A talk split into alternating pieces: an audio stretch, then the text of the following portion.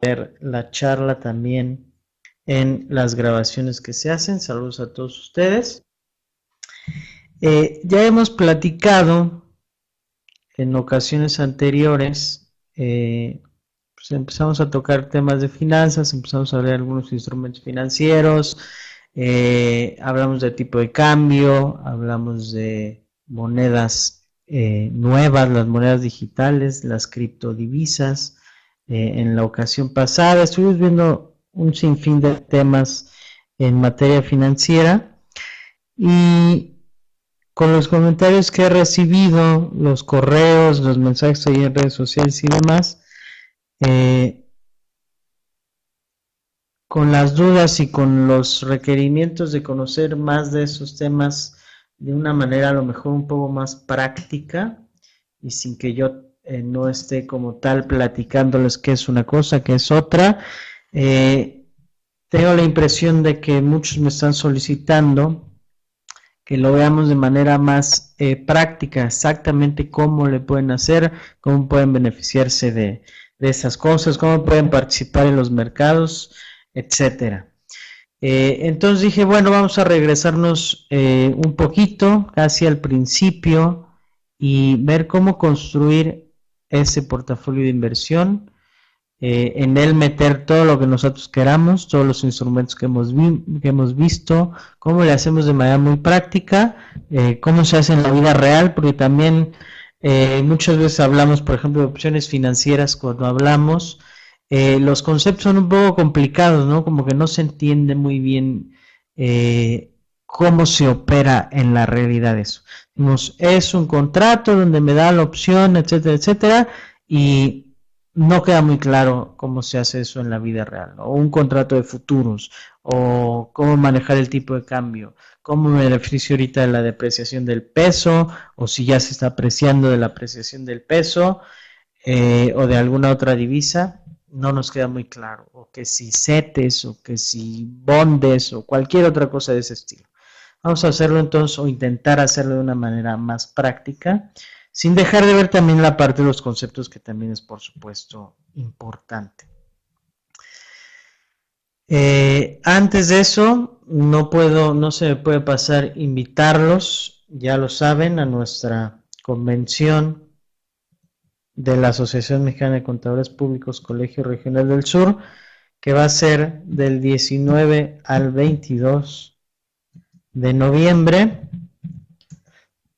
de este año, por supuesto, en la Ciudad de México. Hotel sede es el Camino Real.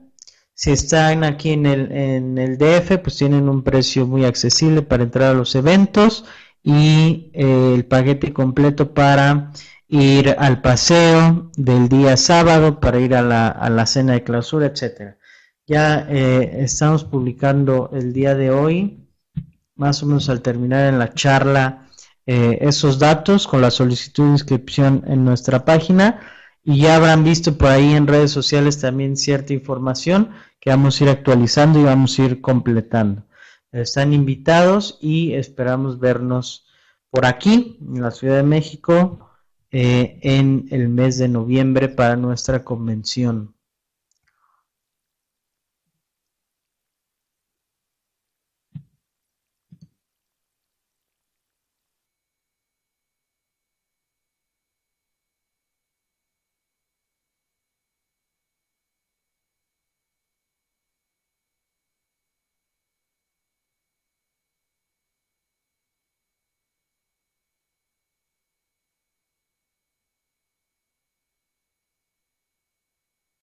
Con conexión, pero parece que ya estamos de vuelta. Por ahí, Santa, ¿me confirmas?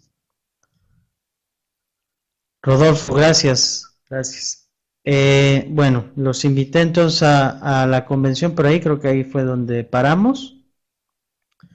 Y voy a intentar compartir el escritorio rápidamente para darles una actualización de lo que habíamos visto en las charlas anteriores. Uno que no había yo eh, visto, eh, honestamente, y sí e, era un comunicado que eh, habíamos tenido. Tal vez lo vean un poco pequeño, no importa, más para que tengan la referencia por ahí. porque necesito estar viendo también esta pantalla.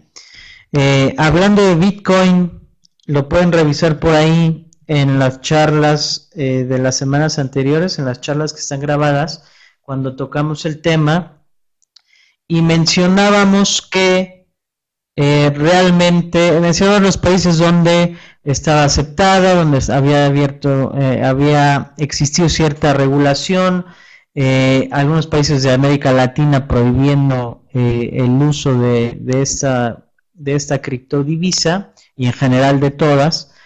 Eh, y en México que realmente no habíamos tenido ningún planteamiento oficial. Sin embargo, me hicieron muy, muy amablemente llegar este comunicado que yo desconocía. Es un comunicado del Banco de México fechado el 10 de marzo de 2014 y vamos a leerlo para ver lo que dice. Es, es un comunicado de prensa, no es tampoco que sea eh, que esté en ninguna ley ni que esté en ningún documento, digamos, legal oficial, pero sí es un comunicado del Banco de México que eh, con la importancia que ello tiene, y vamos a, darle una leída. Eh, titula Advertencias sobre el uso de activos virtuales como sucedáneos de los medios de pago en moneda de curso legal. Eh, entonces vamos viendo conceptos, cómo los vamos manejando. Dice activos virtuales, ¿ok? Dado que, el entorno dado que en el entorno internacional ha aumentado el interés de los medios de comunicación y de ciertos sectores del público en los activos virtuales, el banco, tal como es Bitcoin, aquí señalándolo eh, por nombre, tales como Bitcoin, Litecoin u otros similares, el Banco de México considera importante difundir información al respecto y alertar de los riesgos que conlleva el uso de dichos activos virtuales. Estos activos son mecanismos de almacenamiento e intercambio de información electrónica sin respaldo de institución alguna, por lo que no son una moneda de curso legal. El marco jurídico vigente tampoco los reconoce como medio de cambio oficial ni como depósito de valor u otra forma de inversión. Hasta ahora, los activos virtuales no han tenido en México una penetración relevante Repito que esto es de marzo de 2014. Sin embargo, el Banco de México desea advertir al público respecto a los riesgos inherentes a la adquisición de estos activos y a su uso como sucedáneos de los medios de pago convencionales. Es importante resaltar que, además de lo aquí mencionado, otras autoridades podrían emitir consideraciones o regulación respecto de riesgos adicionales. En todo caso, estos activos presentan diferencias importantes con las monedas de curso legal, entre las que destacan, primero que no son monedas de curso legal en México, ya que el Banco de México no les emite ni los respalda. De igual manera, tampoco son divisas extranjeras, porque ninguna autoridad monetaria extranjera los emite ni los respalda en consonancia con lo anterior, no tienen poder liberatorio de obligaciones de pago, por lo que su función como medio de pago no está garantizada toda vez que los comercios y demás personas no están obligados a aceptarlos. El Banco de México ni los regula ni los supervisa. Las instituciones reguladas del sistema financiero mexicano no están autorizadas ni para usar ni para efectuar operaciones con ellos otras jurisdicciones se ha señalado su uso en operaciones ilícitas, incluyendo aquellas relacionadas con fraude y con lavado de dinero. No existe ningún tipo de garantía o regulación que asegure que los consumidores o comercios que adquieran este tipo de activos puedan recuperar su dinero. Más aún, al no existir una, organización identificable que emite esos activos o un tercero que asuma sus obligaciones, difícilmente procedería un recurso legal en caso de pérdida. El precio en pesos mexicanos o en términos de otras monedas determinado por las personas que aceptan comerciar con ese activo ha mostrado una gran volatilidad Esto es consecuencia de su carácter altamente especulativo y de elevada sensibilidad de su precio a cambios en la confianza de los usuarios. Por ejemplo, cambios tecnológicos, surgimiento de nuevos activos virtuales, restricciones legales, etc. Ana, no, no es programa grabado, estamos acá en vivo, nada más que la imagen por ahí no la de cámara no la pudimos meter por problemas de conexión, pero adelante si tienes alguna duda o comentario, aquí estamos. Eh, que altamente volátil, en consecuencia la adquisición y el uso de esos activos conllevan un alto riesgo de depreciación y por ende de pérdidas monetarias. Por lo anterior, cualquier persona que acepte este tipo de activo de intercambio de un bien o servicio o lo adquiera, asume los riesgos arriba mencionados. Si bien los activos virtuales actualmente no presentan un riesgo mayor para el sistema financiero ni para los sistemas de pagos, el Banco de México, en coordinación con otras autoridades, seguirá puntualmente su evolución y sus potenciales implicaciones y, de juzgarse necesario, emitirá la regulación pertinente. Es decir, que este comunicado hace eh, un año y medio, eh, si lo único que dice es que eh, el Bitcoin y otros activos virtuales, así los denomina, otras criptodivisas, simple y sencillamente lo que dice es que no son moneda de curso legal y que en todo caso quien los compre o quien los acepte, quien acepte en pago eh, una moneda de esta, pues será eh, responsable de cualquier situación eh, por pérdida de, dinero que yo conviene, por algún fraude o por alguna cosa similar. ¿Ok? Sin embargo, pues sigue sin haber, esto no es regulación de ningún tipo, no, no existe todavía ningún tipo de regulación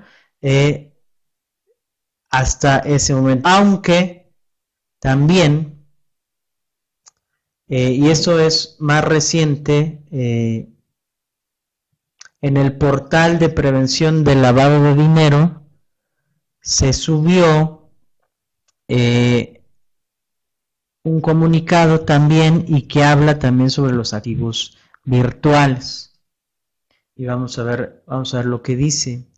Dice, respecto a la utilización de activos virtuales en los actos u operaciones establecidos en el artículo 32 de la Ley Federal para la Prevención e Identificación de Operaciones con Recursos de Procedencia Ilícita, la ley antilavado, como se conoce, eh, se determina el siguiente criterio. Es decir, este sí es un criterio que va sobre la ley antilavado, ¿no? Esto ya tiene un poquito más de forma, ya es una regulación eh, en base a lo que dice la ley. Dice, conforme a las directrices para un enfoque basado en riesgo para monedas virtuales, emitido por el organismo intergubernamental denominado Grupo de Acción Financiera Internacional, GAFI, el uso de activos virtuales a nivel internacional ha generado un nuevo método para la transmisión de valor a través del Internet. Lo que se necesitan realizar acciones nacionales para identificar y mitigar cualquier riesgo de que dichos instrumentos sean utilizados en operaciones de lavado de dinero y de financiamiento al terrorismo. Por lo anterior y tomando en cuenta las facultades de esta unidad administrativa, se incluye dentro de la prohibición señalada en el artículo 32 de la ley antilavado a los activos virtuales de manera que queda prohibido dar cumplimiento a obligaciones y en general liquidar o pagar, así como aceptar la liquidación o el pago de actos u operaciones mediante activos virtuales en los supuestos señalados en dicho artículo. Para tales efectos se considera activo virtual en singular o plural. El conjunto de datos almacenados en medios informáticos susceptibles de transmitirse electrónicamente que, sin ser moneda de curso legal en jurisdicción alguna, recordemos que el Banco de México dijo que no es moneda de curso legal, se utilizan como medio de cambio o unidad de cuenta para realizar operaciones de tipo comercial o económico o en su caso efectuar pagos no se consideran activos virtuales a las unidades digitales utilizadas únicamente en plataformas de juego o como parte de programas de lealtad o recompensa a clientes, las cuales se utilizan solo en compras relacionadas con el emisor o con los negocios afiliados a este, pero no pueden ser convertidos por moneda de curso legal u otras divisas y tampoco aplica dicha definición a las tarjetas de servicios de crédito, de débito, prepagadas ni a otros instrumentos que, eh, constituyan instrumentos de almacenamiento de valor monetario correspondiente a una cantidad de dinero determinada, sean o no por entidades financieras. Entonces, esta sí ya es una regulación en contra del uso de Bitcoin y en general de criptodivisas para, no puedes tú aceptar criptodivisa, Bitcoin, eh, que es la más grande, pongámosle ese nombre, para las actividades que señala como vulnerables la ley antilavado, ¿correcto? Ahí está. Específicamente, el, eh, está hablando de la prohibición señalada en el artículo 32 y no se puede liquidar o pagar o aceptar la liquidación o el pago de actos o operaciones mediante estos activos virtuales. Señala que eh, los define y dice que no son los monedas electrónicos, las tarjetas, ni ningún eh, esquema de puntos, sino en específico eh, estas monedas, aunque aquí no señala por nombre Bitcoin, Litecoin ni ninguna otra, pero son, son las criptodivisas. Entonces, esta sí es una regulación en contra de, de estos activos virtuales, como es el concepto que se les está dando para efectos de eh, lavado de dinero, de prevención de lavado de dinero y combate al terrorismo.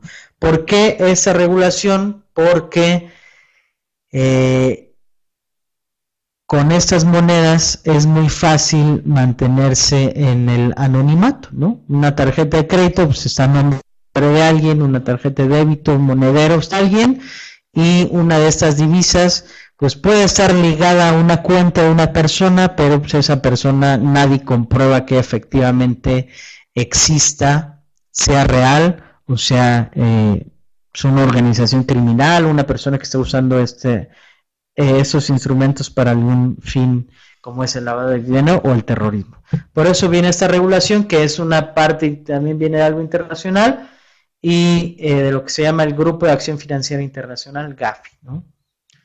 Entonces, esta sí es ya una prohibición directa a este tipo de activos en esta ley anti-lavado de dinero. Para otras cosas, pues si uno lo quiere aceptar, puede aceptarlo. ¿no? Para las actividades señaladas en la ley anti-lavado, no se puede aceptar eh, las criptodivisas. Entonces, México, en la lista que habíamos visto en programas anteriores, eh, donde ni siquiera aparecía porque no, no había un pronunciamiento como tal, eh, pues lo tendríamos que pintar como que sí, pero no, ¿no? Sí acepta en unas cosas, no acepta en otras cosas, ¿no? Algunos países las aceptan sin ningún problema, en este caso, pues ya tenemos ciertas restricciones a nivel ley antilavado. Y, por cierto, ayer salió una noticia de la regulación en Estados Unidos de esos activos, que también es importante checarla y aquí lo vamos a ver. Bitcoin lo están clasificando como un commodity en Estados Unidos. Eh, es una noticia reciente, tiene, eh, es de, la semana pasada, me parece que fue eh, la noticia. Y vamos a por aquí la CFTC en Estados Unidos fue la que le está dando el tratamiento de commodity a los bitcoins en aquel país. Quiere decir que tendrán el mismo tratamiento que, eh, por ejemplo, el oro, ¿no? El oro es un commodity, algún metal, que alguna cosa por el estilo. Eh, ese es el tratamiento que le dan siendo un commodity, siendo eh, estando al par de, de, oro, pues entonces se terminarían por ahí también esas prohibiciones, ¿no? Si empezamos con la regulación, aunque habría que ver al final de cuentas a qué llegamos. Porque eh, finalmente no es lo mismo una cosa que otra y habrá que ver exactamente cómo queda la regulación a nivel primero Estados Unidos, también a ver qué hacen finalmente en Europa, después a ver qué, que copiamos en México, ¿no? Porque aquí, muy común, nos esperamos a ver qué hacen otros países y entonces sí le entramos a, a los temas, ¿no? Ahí está, por ejemplo, ayer el Banco de México, no subimos tasas de interés hasta ver que, a qué hora la suben en Estados Unidos. Cuando ahora la suban, pues entonces nosotros ya le copiaremos y la subimos. Vamos a ver rápidamente a leer alguna eh, una nota, nada más para estar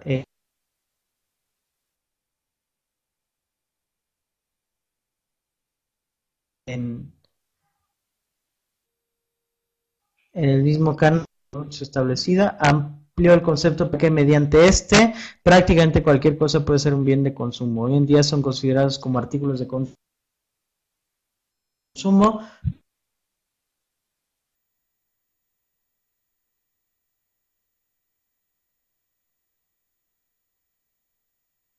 muchos activos financieros siempre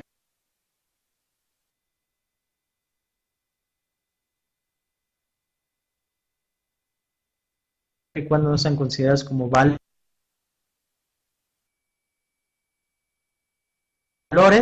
tales en los mercados financieros. Incluso puede abrir la, puerta para que eh, haya un mercado de derivados sobre Bitcoin, ¿no? que haya opciones financieras sobre Bitcoins, que haya futuros sobre Bitcoins, etcétera. ¿no? Se abren posibilidades interesantes, aunque también por ahí a lo mejor se pierde eh, la idea inicial y general del Bitcoin, que fuera más bien como una moneda aunque bueno, entonces ahí está, esa es la noticia.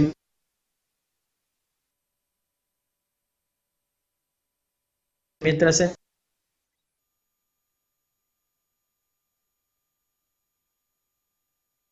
México prohibir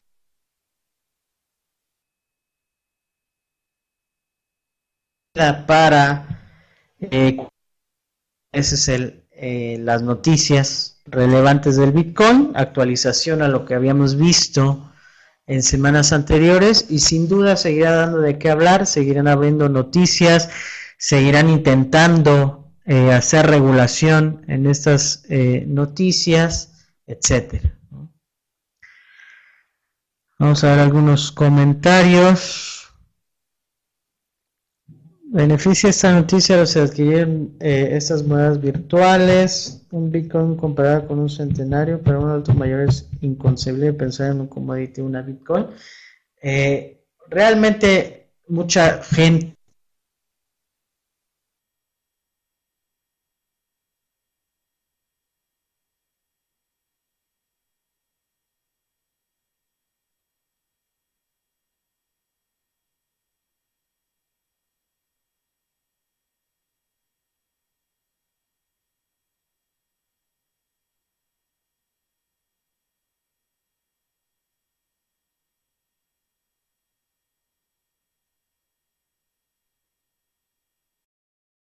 el audio, pero parece que ya estamos de regreso. Les decía, lo pueden consultar eh, ese comunicado en el portal de prevención antilavado, eh, portal de prevención de lavado de dinero, acá está. Eh, les pongo el link por ahí, Santa, si me ayudas a replicarlo por si no lo ven. Ahí pueden ver los comunicados que, se hacen con actualizaciones a las leyes en contra del lavado de dinero y ese es el último comunicado que se lanzó, el de eh, las dos activos virtuales.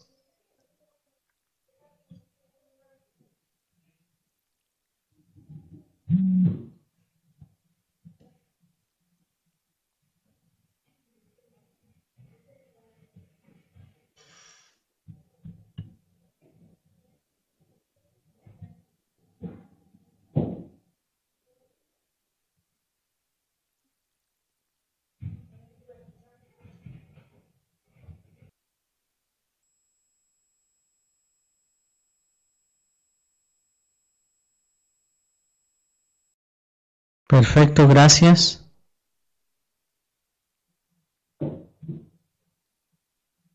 Solo audio, sí, de hecho quitamos el video por lo mismo, eh, no estaba funcionando por, por, la cuestión de la conexión, entonces solo, solo vamos a operar ahorita con el audio.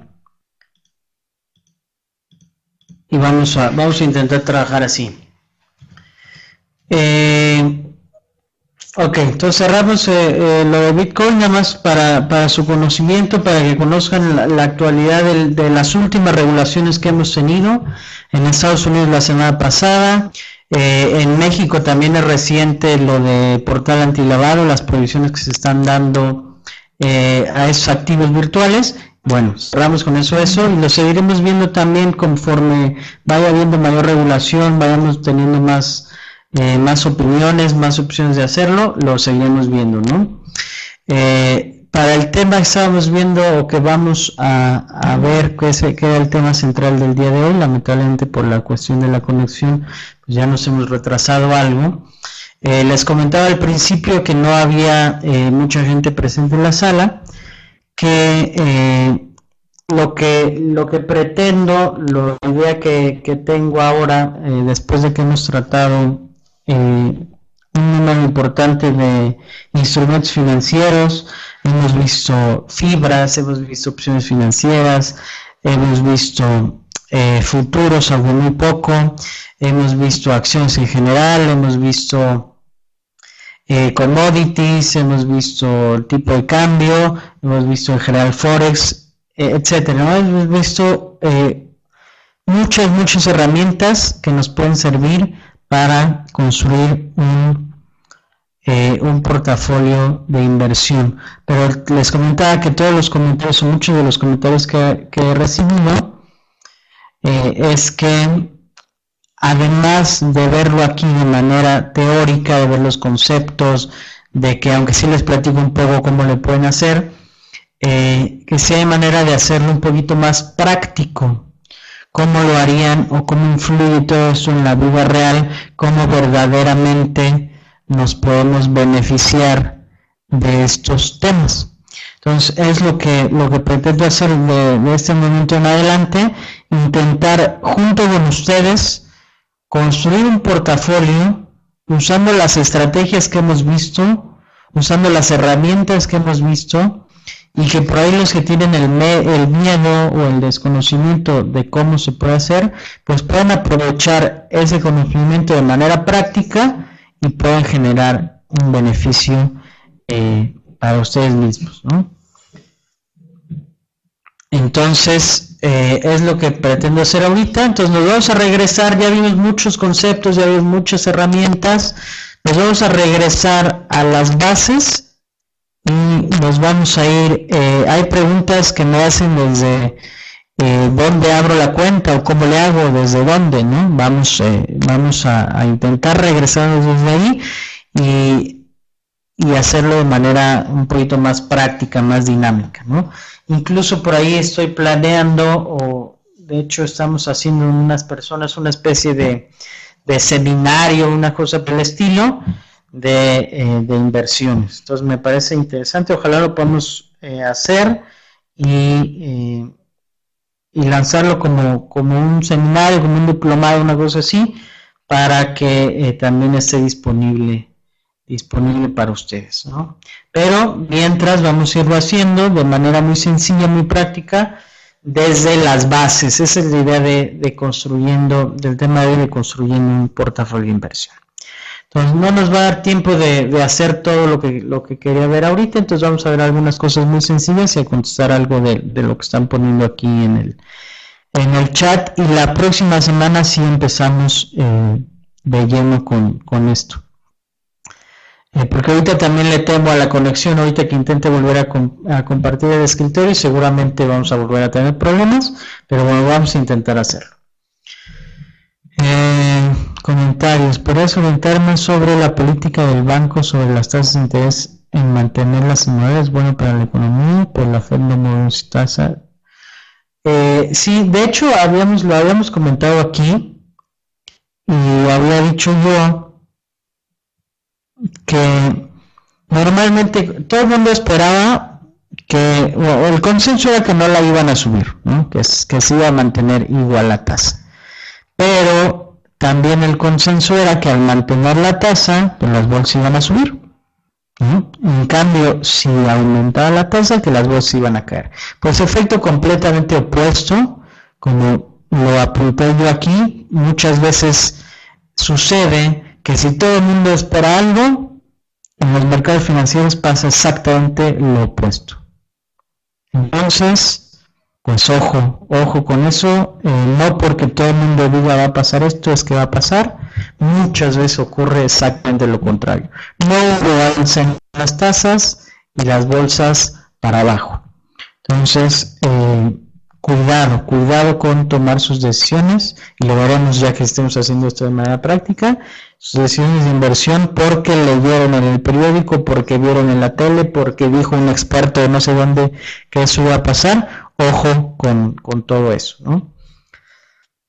eh, y el Banco de México básicamente su política es yo no subo mi tasa hasta que ellos no suban la suya.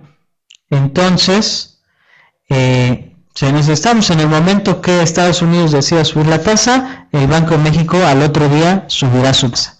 Así va a pasar. Mientras ellos no la suban, nosotros no la vamos a subir. Eso es básicamente lo que hace el Banco de México. Es me espero a que la Fed suba su tasa. ¿Cuándo va a subir la, la Fed su tasa? Lo dije también la, la otra vez. Si me preguntaran así, yo diría nunca, porque de verdad que ya llevamos mucho, mucho, mucho tiempo así en tres meses, en otros tres, en otros tres, para el otro año. Ya están diciendo ahorita que en diciembre, muchos ya están diciendo que hasta 2016. Si en 2016 se empiezan, eh, empezamos con más crisis, empieza China a ponerse más feo, empieza todo el mundo a ponerse más feo, pues veremos que 2016 se va a convertir en 2017 y así nos podemos seguir toda la vida. Estamos en un mundo donde todo el mundo está bajando las tasas.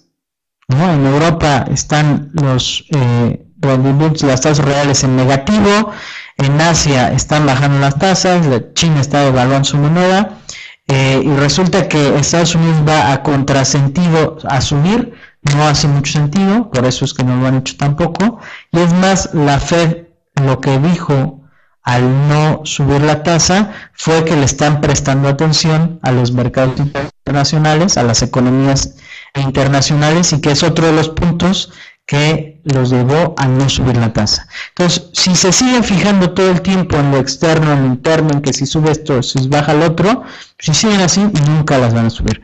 Nunca, ¿no? Entonces, eh, no sé, ¿no? Eh, la realidad es, es imposible saberlo a ciencia cierta.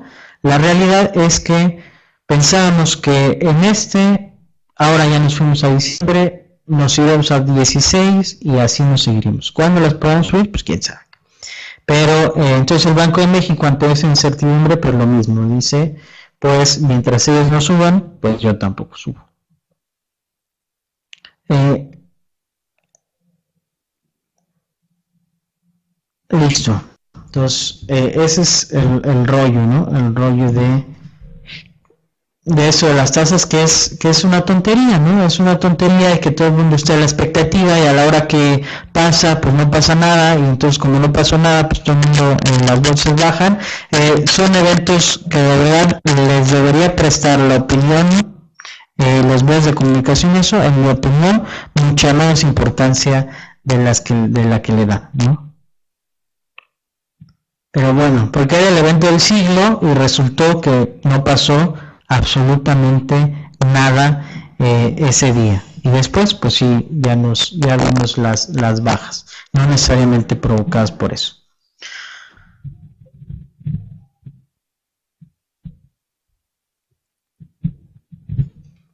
Ok, entonces, eh, ¿Qué, pasa ¿Qué pasaría si subieran las tasas en, Estados Unidos? Recordemos que eh, la baja de las tasas, que se fueran a la tasa básicamente que es cero, que en teoría es un rango de 0 a 0.25, para efectos prácticos la tasa en Estados Unidos es cero, en México es 3%. Se, eh, la idea económica detrás de eso es que es reactivar la economía. Eso se hizo después de la crisis de 2008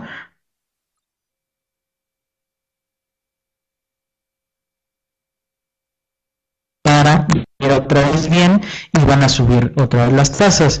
Pero están en una encrucijada porque no quieren que las bolsas bajen si suben las tasas, no quieren que el dólar si de por sí está caro, pues se vaya más caro. Eh, entonces están en una encrucijada tremenda donde no van a encontrar, en mi opinión, el momento preciso de subir las tasas porque quieren encontrar ese momento ideal utópico donde suban las tasas no pase absolutamente nada, a nadie le afecte y eso pues, es irreal. En el momento que las suban, algo pasará, ya veremos. Eh, pero las tienen que subir ya, ¿no? Las tendrán que subir ya. No, yo no creo en la política económica de tasa cero, pero tampoco es que yo sea economista, ¿no? Eh, pero no veo el sentido de tener tasa cero forever y que eh, bancos o bonos de, eh, de, países en Europa dando tasas negativas, eso es un sinsentido tremendo, pero bueno, es el mundo actual en el que vivimos.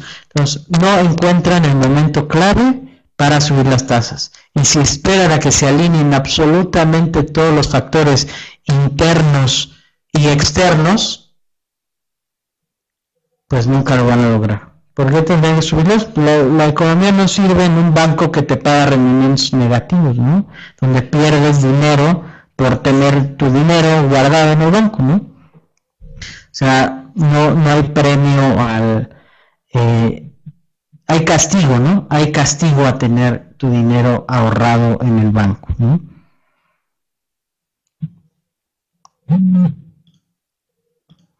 Entonces, eh, ok.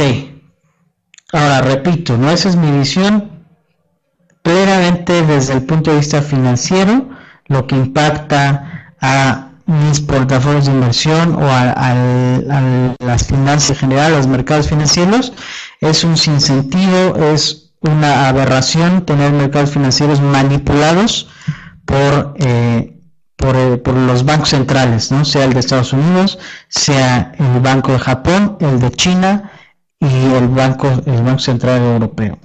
Yo no creo en eso, no creo en la manipulación, creo que no le sirve a nadie y ellos mismos son los que generan, a final de cuentas, las crisis financieras por tomar este tipo de decisiones. Mi opinión simplemente. Listo, portafolios eh, de inversión. Entonces, hay que, hay que tener muy claro primero para qué vamos a invertir hay que tener un objetivo, hay que tener una meta clara de qué es lo que queremos. Eso nos va a dar de entrada eh, en qué plazo vamos a estar invertidos. Si preferimos el muy corto plazo, si preferimos eh, medianos plazos, si estamos haciendo inversiones a largos plazos. Eso nos va a dar toda la idea, toda la introducción de si vamos a comprar deuda gubernamental, si vamos a comprar acciones, si vamos a comprar, eh, si vamos a invertir en herramientas más eh, sofisticadas como opciones, si vamos a hacer futuros, en qué tipo de instrumentos y qué tipo de estrategias vamos a usar, dependiendo obviamente de nuestros objetivos y metas, ¿no? Eh, sí hay que tener siempre una meta, porque también eh, he visto muchas personas que invierten porque dicen, yo voy a invertir y resulta que no tienen un objetivo, un objetivo y lo único que hicieron invertir fue comprar bonos de quién sabe qué y dejarlos a 50 años, 100 años y pues nunca lo usaron, nunca lo van a usar, nunca van a hacer nada con ese dinero. El dinero que no se usa, pues también es dinero perdido por más que esté ahí invertido, ¿no? Entonces también hay que tener un objetivo y una meta para ese dinero, qué es lo que queremos hacer con él, para qué lo vamos a usar. Puede ser a largo plazo, pues para mi retiro, ¿no? Pensando en inversiones a, en mi caso a lo mejor sería a 45 años, una cosa así, ¿no? Una inversión muy a largo plazo, ¿no? Pensando en, en la vejez del retiro. Eh, en el corto plazo para comprar, para comprar una casa. ¿Qué inversión puedo hacer para eh, comprar una casa, para hacer un viaje? Puede ser cualquier cosa, pero hay que etiquetar esa inversión, esos rendimientos que vamos a obtener, para qué lo vamos a usar. Importante, importante etiquetarlo, porque si no, ahí se queda, nos da miedo retirarlo porque más o menos está yendo bien y nunca lo retiramos, nunca cumplimos nuestros objetivos. Si no tenemos objetivos, si no tenemos metas, pues de qué sirvió tanto sacrificio, tanto ahorro, tanto prestarle atención al portafolio, hacer las estrategias, no tenemos etiquetar el dinero, se va a ir a la nada, ¿no? ¿De qué depende determinar si debemos invertir a corto plazo o a largo plazo? En función de las metas, ¿no? En función de las metas. Si quiero la colegiatura de mis hijos, pues ya tengo un plazo más o menos de eh, de inversión, ¿no? Si es colegiatura de mis hijos, pues tengo hijos o no, de entrada. Si todavía no tengo hijos, pues le voy por quiero tener hijos en un año, de un año a que cumplan 18, que se van a la universidad, pues ahí está la inversión, ¿no? Estamos hablando de 20 años. Si lo quiero para irme de vacaciones en dos años, pues ahí está mi meta, es una inversión de dos años, eso me va a terminar las estrategias que necesito usar, de nada va a servir si quiero hacerlo a dos años, comprar un bono alemán que no paga nada, ¿no? No me va a servir aparentemente nada, voy a perder dinero. Eh, en cambio, usaría una estrategia que me pueda generar un mejor rendimiento en un plazo de dos años. Si quiero a lo mejor hacerlo como negocio, tener un flujo de efectivo que se vaya generando a través de mis inversiones, pues ya tendré que ocupar otro tipo de estrategias, ¿no? Entonces, estamos hablando de objetivos, estamos hablando de horizontes y estamos hablando de estrategias que vamos a usar. Entonces, les pido que piensen para el portafolio que vamos a ir construyendo y vamos a intentar hacer uno eh, donde estemos siendo, donde estemos operando muy constantemente, siendo muy activos en la manera en que estamos comprando y vendiendo, en la manera en que estamos operando y haciendo estrategias, para que sea muy dinámico. Vamos a ver qué resultado tiene ese. Vamos a hacer otro portafolio eh, y vamos a intentar ponerle una meta. Vamos a hacer un portafolio para eh, el mediano plazo. Y vamos a dejar un portafolio también para el largo plazo. Y vamos a ver cómo se van moviendo entre sí, cómo van cambiando, eh, cómo va cambiando la operación y las estrategias en uno y en otro. Uno no lo vamos a tocar tanto y otro lo vamos a estar moviendo constantemente. ¿no? Es la idea, espero que lo podamos hacer y que pueda funcionar, porque sí hay que dedicarle eh, su tiempo y espero que, eh, que les funcione a ustedes. Entonces les pido que vayan eh, pensando eso, vamos armando los portafolios, ustedes pueden ir armando el suyo propio y les daré las herramientas para que hagan eh, cuentas de prueba donde pueden, pueden, ir viendo cómo se mueven eh, cómo se mueven sus inversiones y para que ustedes lo puedan hacer también en tiempo real.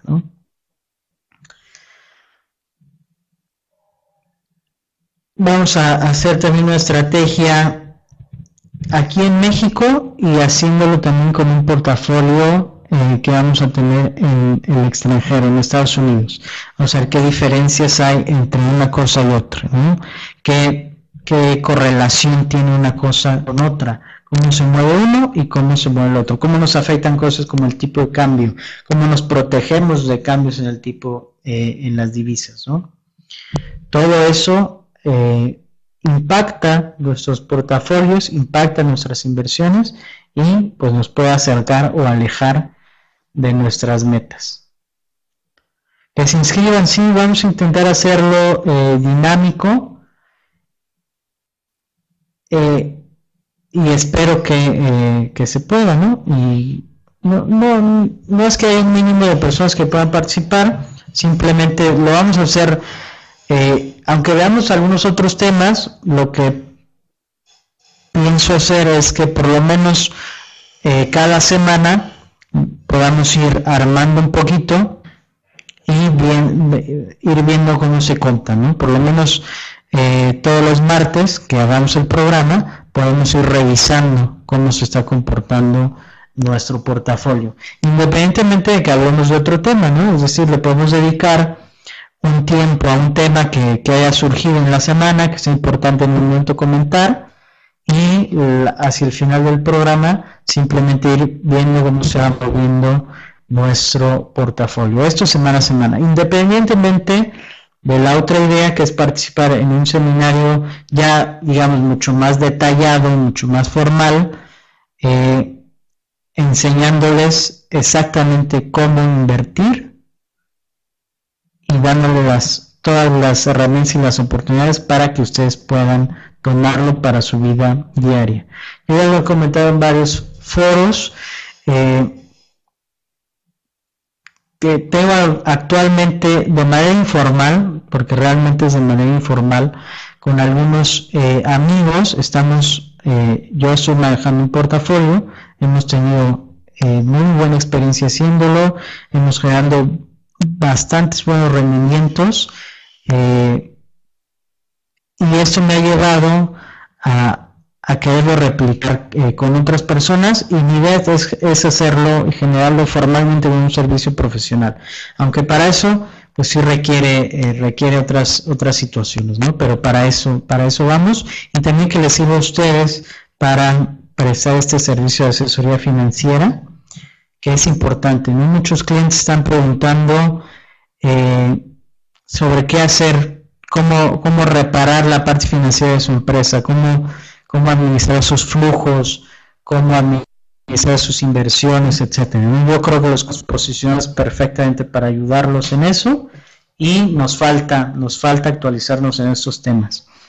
Entonces, bueno, será así, eh, intentaremos hacerlo semana con semana, por lo menos darle un repaso a los portafolios, lo vamos a ir armando, la próxima semana empezaremos eh, con el tema y después semana con semana iremos viendo cómo van evolucionando los portafolios.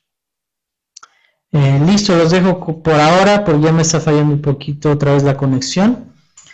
Eh, disculpen por los problemas que, que, tuvimos el día de hoy, pero espero vernos la próxima semana sin problemas y ahora sí atacar el tema que queríamos ver hoy a fondo, que es construyendo un portafolio de inversión. Los dejo entonces, espero que sí me sigan escuchando y nos vemos la próxima semana. Saludos y gracias.